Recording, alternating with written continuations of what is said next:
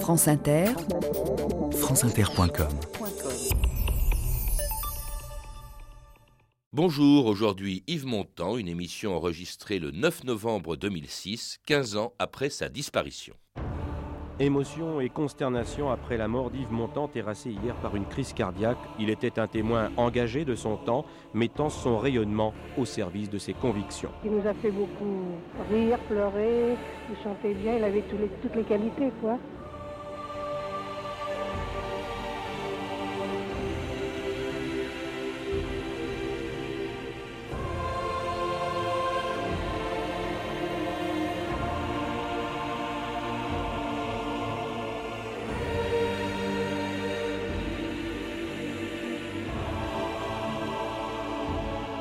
2000 ans d'histoire.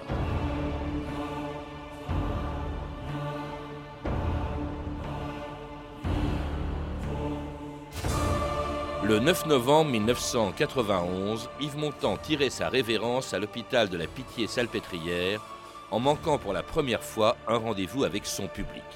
Un dernier récital prévu six mois plus tard à Bercy. Et si aujourd'hui on ne l'a pas oublié, c'est qu'il a incarné mieux que d'autres, sur scène et au cinéma, par ses engagements et ses contradictions, un demi-siècle d'espoirs et d'illusions, de souffrances et de joies partagées avec les Français, qui au lendemain de la libération découvraient un curieux bonhomme. Il s'appelait Yves Olivier et il était venu d'Italie à Paris pour y devenir Yves Montand. Yves Montand fait ce soir sa rentrée au Music Hall, au Music Hall de l'Étoile. Il est toujours aussi grand, il n'a pas perdu son sourire. Faites votre rentrée ce soir. J'ai pas besoin de vous dire que j'ai un trac terrible parce que c'est vrai, je crois que ça se sent assez. Nous, ça ne se voit pas beaucoup quand même. Vous avez vos, chansons à succès, en somme, qui sont les principales J'ai gardé La Grande Cité, euh, ce monsieur-là, elle là, Battling Joe, enfin, il fait des... Battling Joe, la chanson qui fait peur d'ailleurs à Marcel Serre dans la vie des certains journalistes. Vous le connaissez? Oui, il sera là ce soir. Il, il sera là ce soir. Ah C'est dommage qu'on n'ait pas eu autour du micro. Un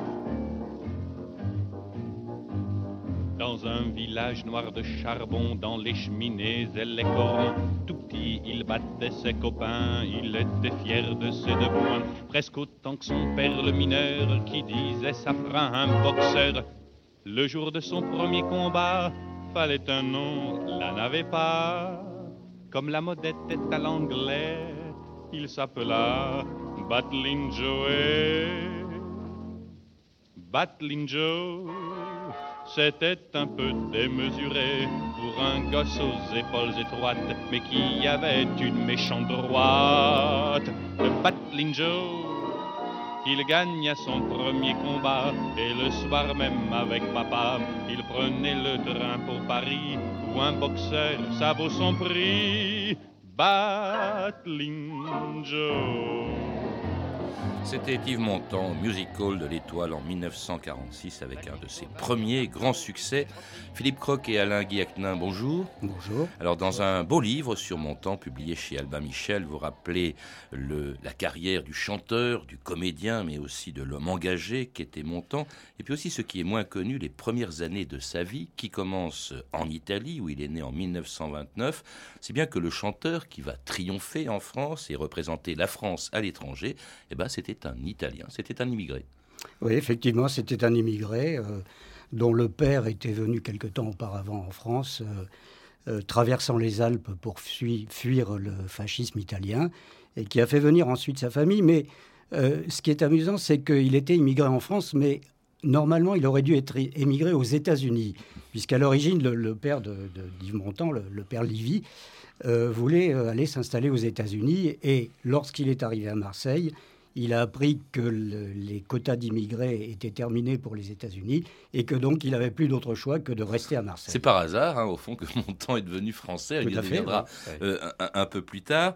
Euh, donc ils vivent à Marseille. Alors là, le jeune Livy, dès l'âge de 11 ans, parce qu'évidemment ils sont fauchés, fait tous les métiers. Yves Livy travaille euh, dans une fabrique de pâtes. Il est manœuvre, livreur, serveur, coiffeur. il chante en, en faisant des shampoings. et d'ailleurs, c'est à Marseille qu'il découvre à peu près en même temps, au fond, ses deux grandes passions qui deviendront deux carrières, c'est-à-dire le cinéma et la chanson, Alain Guiacna. Oui, en réalité, si vous voulez, au départ, c'est un grand fan de cinéma. Lui, euh, il, rêvait de, de, devenir Fred Astaire quelque part. Et il essayait, d'ailleurs, paraît-il, euh, d'imiter les, pas de danse de son idole. Et puis, il était aussi grand fan de western. Il, euh, il gardait, au lieu de prendre l'autobus ou le tramway, il économisait l'argent pour, pour se payer des places de cinéma. Donc, sa vraie, vraie grande passion, c'était le cinéma. La chanson est venue un petit peu par hasard, on va dire. Alors, quand même, elle, arrive parce qu'il va dans un se tenu par un certain Francis Trottobas, dit Berlingot. C'est Berlingot, je crois, qui lui dit de changer de nom. Hein, Yves Olivier, ça va pas. Et c'est comme ça qu'il est devenu Yves Montand. Pourquoi ce nom? Bah, Il devient Yves Montand parce que, justement, au moment où il lui faut changer de nom, il lui revient en mémoire la phrase que sa mère lui lançait tous les soirs quand il traînait un peu en bas de l'immeuble avec ses copains, qu'elle lui disait Ivo monta, puisqu'elle lui parlait en italien, viens dîner, qu'il venait pas, qu'elle lui répétait, etc.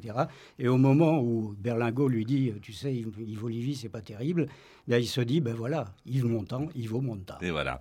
Et alors, euh, il se fait remarquer dans le grand musical de Marseille, l'Alcazar, avec une chanson qui était écrite pour lui par un, parolier aveugle, je crois, qui s'appelait Charles Humel, dans les plaines du Far West. Et là, il a, il a, c'est son premier succès. Il se produit même, d'ailleurs, je crois, déguisé en cow-boy. On le voit en photo dans votre livre. Oui, effectivement. Il, euh, donc, il, était allé voir Charles Humel, qui est, Charles Humel, pardon, qui était un pianiste euh, aveugle.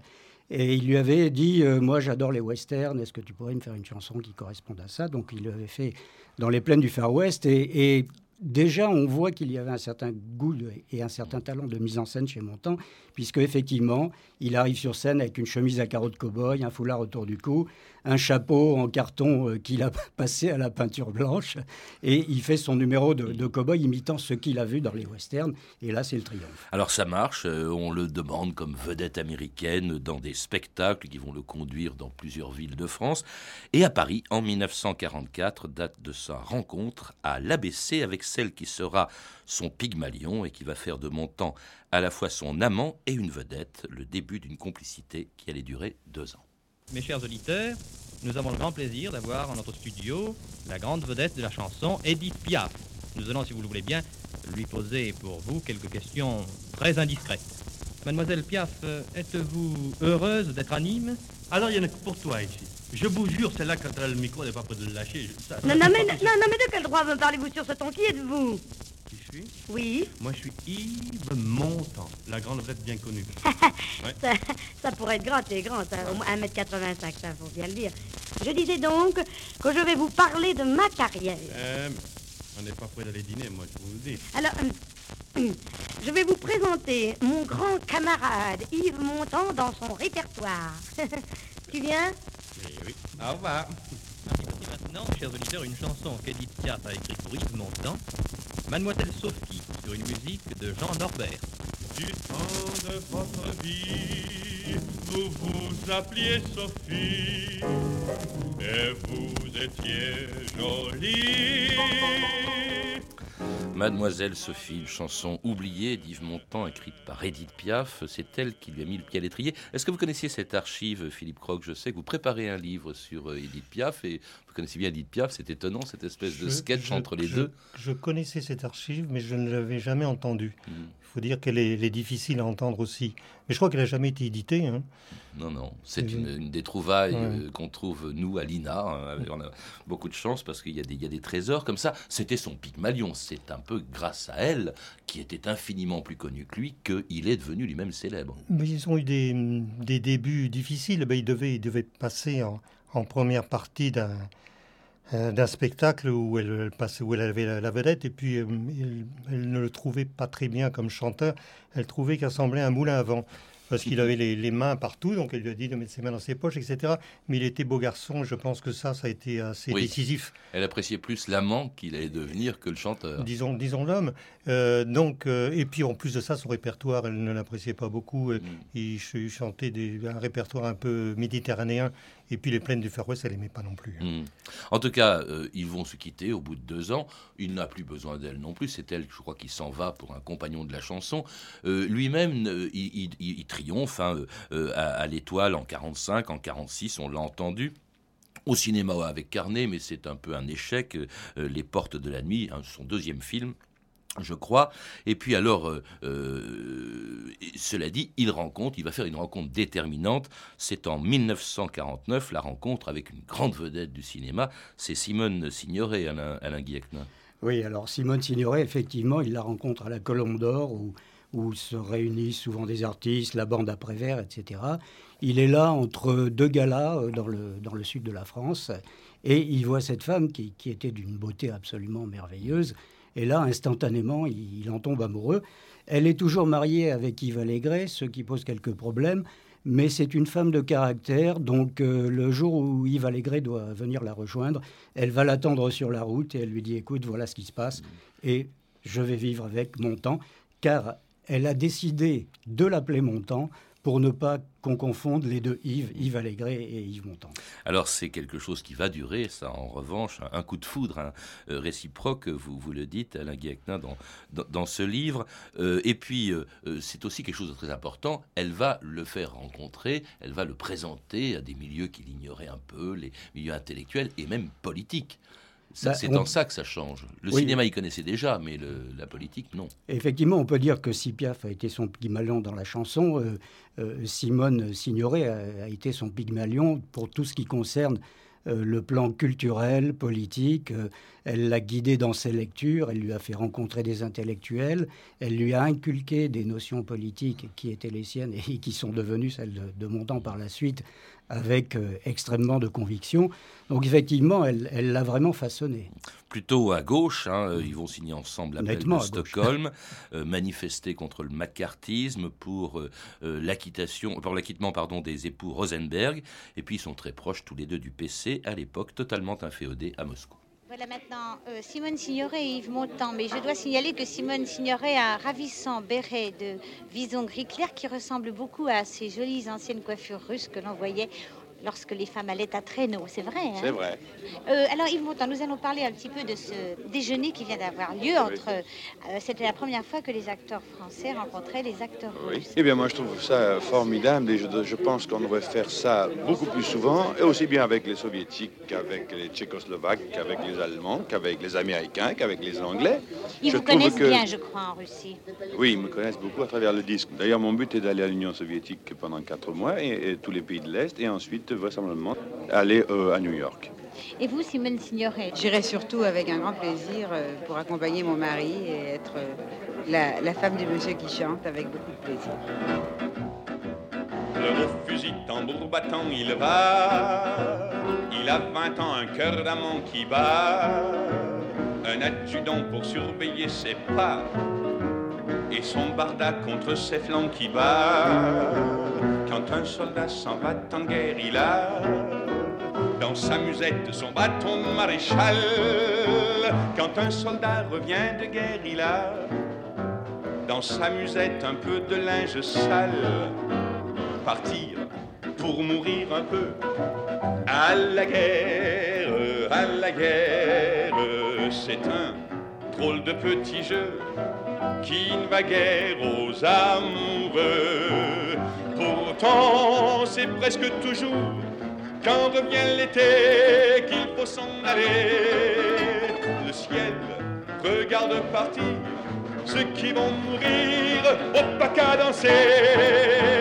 Des hommes, il en faut toujours, car la guerre, car la guerre se fout des serments d'amour. Elle n'aime que le son du tambour. Quand un soldat s'en bat en guerre, il a des tas de chansons et des fleurs sous ses pas. Quand un soldat revient de guerre, il a simplement eu de la veine et puis voilà. Simplement eu de la veine et puis voilà. Simplement eu de la veine et puis voilà. Quand un soldat, une chanson de Montand sur des paroles de Francis Lemarque, une chanson qui a fait scandale, Alain Guiacnin. Je crois qu'elle a été interdite à la radio. Oui, elle a été interdite à la radio parce qu'on l'a considérée comme antimilitariste. Euh, et pourtant, c'est une très très belle chanson. Mais en 1953, c'était la Grenade de Chine. Oui, voilà. Donc euh, l'époque était différente. Et puis, euh, Montand avait commencé à exprimer des idées de gauche. donc, il était très mal vu par toute une partie de la classe politique et même du public d'ailleurs. Il y, a eu un voyage à Moscou, il l'annonçait dans l'archive qu'on a entendu, et il s'est produit en 56, il a rencontré les dirigeants soviétiques. Euh, vraiment, il passe pour un compagnon de route du Parti communiste et même de l'URSS. Ben, il l'est en réalité, euh, et il ne s'en cache pas, mais euh, lorsqu'il part faire cette tournée à Moscou, il commence à se poser des questions. Euh, il euh, voit bien euh, ces gens qui font la queue devant des magasins vides, ces vieilles femmes qui balayent les trottoirs, qui doivent s'écarter quand passent les voitures des apparatchiks. et Simone lui fait remarquer tout ça parce que quelque part, elle est, elle est un peu plus objective que lui, mais lui voit sans vouloir voir en réalité, hmm. jusqu'au jour où, invité à dîner au Kremlin par Khrouchtchev et toute la nomenclatura, Là, il explose complètement et il, dit à, Khrouchtchev euh, euh, toutes ses désillusions finalement et toute sa colère. Ce qui fait bien rigoler l'autre qui lui dit, vous savez, nous, on a vécu le stalinisme, alors tout ça à côté, c'est une plaisanterie. En tout cas, ce voyage à Moscou va lui coûter cher. Il est interdit aux États-Unis jusqu'au voyage qu'il y fait en 1959, où le chanteur montant triomphe à Broadway et l'acteur rencontre tout le gratin d'Hollywood, Kirk Douglas, Gary Cooper, Henry Fonda, Marlène Dietrich, Cary Grant, Gregory Peck, et puis la femme avec laquelle il va trahir, Simone Signoret. Il s'en expliquait dix ans plus tard au micro de Jacques Chancel en 1969. Yves Montand, est-ce qu'il vous est arrivé de faire de la peine à Simone Signoret? Oui, beaucoup. Oui, beaucoup. Elle a été parfaite. Je ne voudrais pas revenir là-dessus, parce que ça me gêne, mais... Euh, elle été très très bien. C'est parce, parce qu'elle était intelligente aussi. Elle s'est rendue compte aussi que, bon, je vais encore employer ce mot un peu, j'avais certaines circonstances atténuantes, enfin, quoi, parce que... C'est parce que vous aviez succombé à la tentation? Bon. C'est-à-dire que si j'avais pu l'éviter, je l'aurais évité. J'ai pas pu l'éviter. Ben bon, j'ai pas pu l'éviter. Euh, et je me demande d'ailleurs euh, si un homme normalement constitué, sain d'esprit et de corps, aurait pu résister à rester trois mois seul, dans, bon, puisqu'on en parle, dans les bras de mademoiselle Marilyn Monroe, ou simplement tourner avec mademoiselle Marilyn Monroe, je crois pas. Hein. Je crois que c'est difficile. Qu'attendez-vous ah, Je suis désolé, j'ai une... Vous connaissez, n'est-ce pas Oui, Eh bien, répondez à ses avances. D'accord. Et quand vous arrivez à votre dernière ligne, vous l'embrassez. Fort, pensez à ce que vous faites. Je vais faire de mon mieux. Bon, allez, reprenons.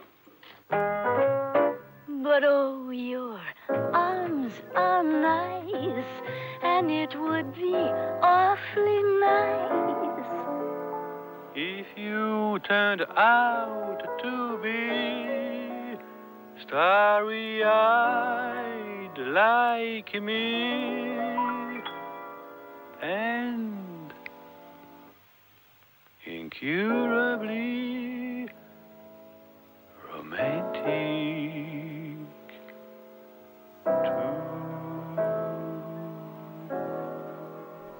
extrait du milliardaire de Cucor. Alors Yves Montand, Marilyn Monroe, dans ce film, ils ont fait couler beaucoup d'encre et même pas mal de vitriol. Alain Guiacnin, évidemment, on a reproché à Montand son aventure avec Marilyn. Oui, on, lui a largement reproché. C'était un peu hypocrite de la part de la presse, d'ailleurs, qui en même temps faisait ses choux de cette histoire et les suivait pas à pas. Euh, bon, euh, c'est vrai que, que Simone Signoret en a énormément souffert et il s'en est rendu compte mais comme il le disait, il n'a pas pu résister. Euh, cela dit, quelque part, c'est quand même une assez jolie histoire d'amour aussi entre cette, cette star de Hollywood qui, qui était quelqu'un d'extrêmement fragile et ce macho italien. Mm. Euh, euh, il y avait finalement une conjonction de, de, de, vécus qui, qui, les attirait l'un vers l'autre. Et puis, vous, vous m'aviez dit, avant que cette émission commence, qu'elle était amoureuse de lui. Elle avait même en pensé se marier avec Montand. Oui, oui, effectivement. Bon, c'est lui qui a, qui a mis fin à la liaison parce, parce que Simone Signoret, apparemment, était vraiment la femme de sa vie et qu'il voulait rester avec elle. Mais Marilyn, elle, aurait bien, l'aurait bien épousée. Simone Signoret qui va lui pardonner et qui, avec Montand, va prendre ses distances avec le Parti communiste, sinon avec ses idéaux des années 1950. On écoute Yves Montand sur France Inter en 1970. Fidèle, qu'est-ce que ça veut dire fidèle? S'il faut dire Amen, alors je ne suis pas fidèle. Si vous me demandez si je reste fidèle à cette idée généreuse, oui, je reste fidèle. Sur ce point-là, je n'ai absolument pas changé. Je veux dire que cette chose généreuse dans laquelle nous avons cru, d'une façon naïve. Vous voyez, là, nous rejoignons la naïveté de tout à l'heure, et je ne suis pas le seul, n'est-ce pas? Et cette, cette, idée généreuse qui a, qui a fait bouger des millions d'hommes, on s'aperçoit qu'elle n'est pas aussi simple. Et que je ne peux pas, sous prétexte d'apporter, d'avoir, si vous voulez, cette fidélité au cœur, d'être obligé d'apporter fidélité à l'appareil d'un parti ou à un parti politique. Parce que les hommes sont faillibles. Qu'est-ce que mon Vous savez très bien, mieux que personne. Les hommes comme vous ont un nom. Quel est votre nom Le parti connaît très bien, Ne mais... pas le nom du parti. Je vais voir un responsable. Je vous fais avouer. Vous avouerez. Au début, on cherche à aider le parti. Les années de lutte et de discipline, toute notre éducation, nous portaient à croire que le parti ne se trompait jamais, que l'URSS a toujours raison. Dans cette affaire, nous ne sommes pas seuls. Nous avons des conseillers. Combien de fois avons-nous dit tout fiers de cette humilité qu'il valait mieux se tromper avec le parti qu'avoir raison hors de lui? Avouez. Avouez vos crimes. Vous devez tout avouer. Avouez vos avouez-moi. Et c'était Yves Montand dans un de ses plus beaux rôles, celui d'Arthur London dans L'aveu de Costa Gavras en, en, en 68. Euh, c'est vrai qu'à l'époque, euh, le cinéma euh, euh, prend le pas sur la chanson, Alain Guiacna. Oui, effectivement, là, il, il, il, ne chante plus que très rarement. Il a entamé une carrière d'acteur euh, avec énormément de succès, puisque avant l'aveu, il y a eu Z, enfin, il y a eu un, un certain nombre de, de films euh, qui ont attiré énormément de monde. Euh, et là, mais je crois que L'aveu est quand même un film extrêmement important dans sa carrière parce que c'est quelque part aussi une, remise en question euh, de, de, sa part. Et d'ailleurs, euh, à tel point que pendant le tournage, il s'est quasiment mortifié, il s'est privé de manger, il dormait à même le sol, etc., pour se remettre dans les conditions qu'avait vécues euh, Arthur London. Donc il cherchait peut-être quelque part à expier quelque chose. Il n'est plus le compagnon de route du, du, PC. Il va même aller assez loin d'ailleurs. Il, il, disait J'ai perdu mes certitudes, mais pas mes illusions. C'est une belle formule de mon temps. Cela dit, on le verra par exemple soutenir l'évolution libérale de, de, François Mitterrand en 83 avec une émission qui a, fait, qui a, qui a été très connue, qui s'appelait Vive la crise. Est-ce qu'à l'époque il était tenté par la politique alors je crois qu'il qu était tenté par la politique. Si vous voulez, c'est vrai qu'il avait fait un certain nombre d'émissions de télévision qui avaient été très remarquées, où il était assez brillant d'ailleurs, euh, et que euh, certaines personnes lui avaient suggéré qu'il pourrait se lancer dans la politique. On avait même évoqué une candidature à la présidence de la République, rien que ça. Et lui a dit après, non, non, c'était une plaisanterie, j'ai jamais vraiment pensé, mais je ne suis pas persuadé qu'il n'avait pas une petite idée derrière la tête. Et puis surtout, il préférait quand même le cinéma et puis la chanson, la chanson pour laquelle il va être célébré dans le monde entier, et notamment à New York en septembre 1982, où il fait un triomphe au Metropolitan Opera, le Met, qui pour l'occasion, ou pour l'occasion, montant chanter la chanson qu'il avait fait connaître à Marseille 45 ans plus tôt la première représentation devant 1000 personnes qui sont le personnel qui travaille au Met, ben vous avez les jambes qui vous portent pas. Tu rentres en scène et tu as là, vraiment, c'est une bête qui est dans le creux de l'estomac et qui est là et qui, qui, qui mord, quoi.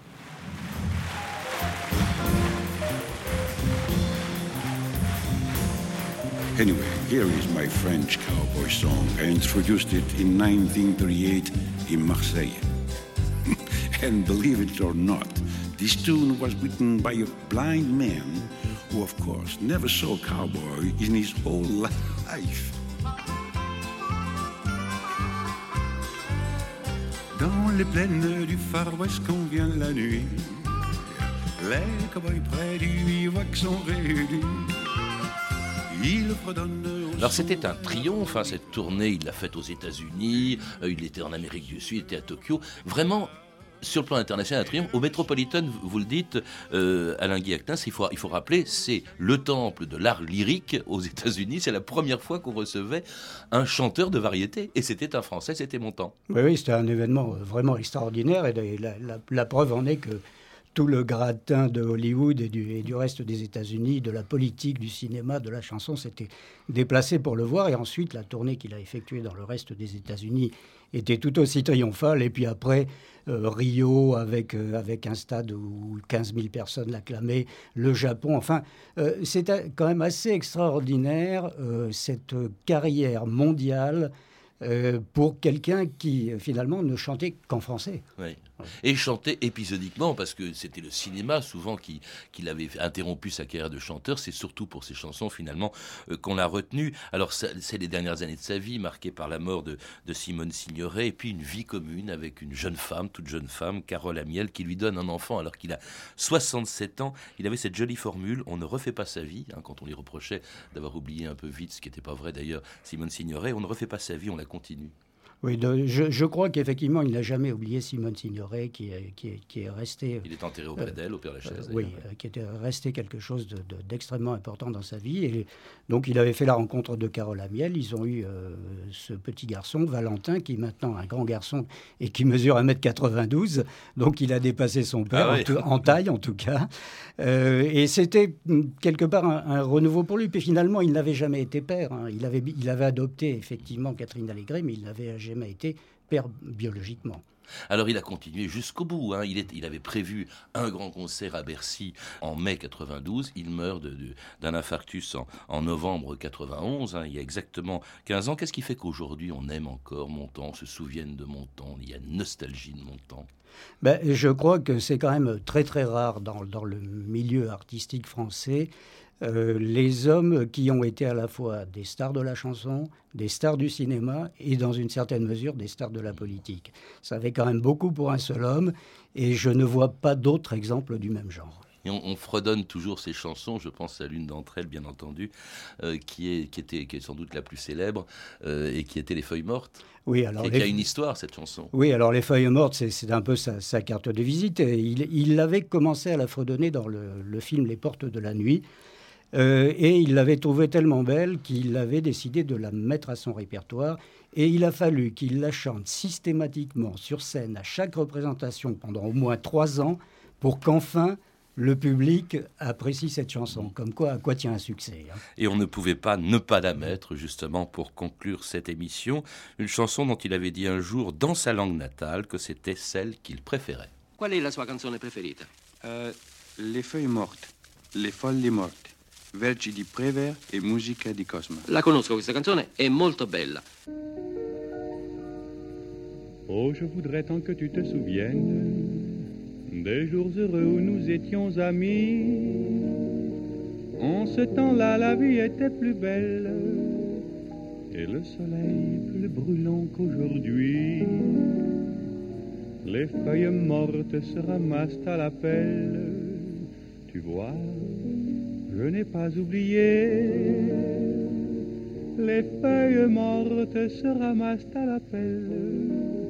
Les souvenirs et les regrets aussi. Yves Montand, Le temps n'efface rien, c'est le titre du livre de mes deux invités, Philippe Cros et Alain Guiacnine, publié aux éditions Albin Michel. Vous avez pu entendre des extraits des films suivants Le milliardaire de Georges Cukor, disponible en DVD aux éditions 20th Century Fox, et L'aveu de Costa Gavras, en VHS aux éditions Atlas. Vous pouvez retrouver toutes ces références par téléphone au 32 30 34 centimes la minute ou sur le site franceinter.com. C'était 2000 ans d'histoire la technique Sébastien Royer et Clotilde Thomas, documentation et archives sonores Claire Destacan, Emmanuel Fournier et Catherine une réalisation de Anne Kobilac. C'est une chanson qui nous ressemble. Toi tu m'aimais et je t'aimais. Nous vivions tous les deux ensemble. Toi qui m'aimais, moi qui t'aimais. Mais la vie sépare ceux qui s'aiment tout doucement, sans faire de bruit.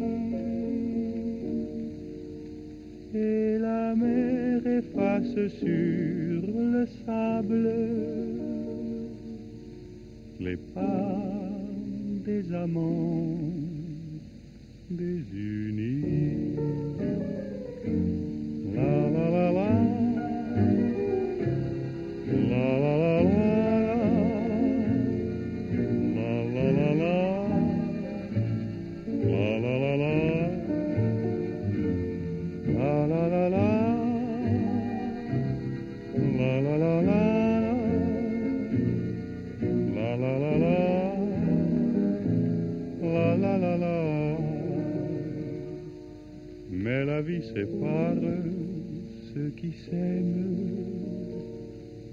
Doucement, sans faire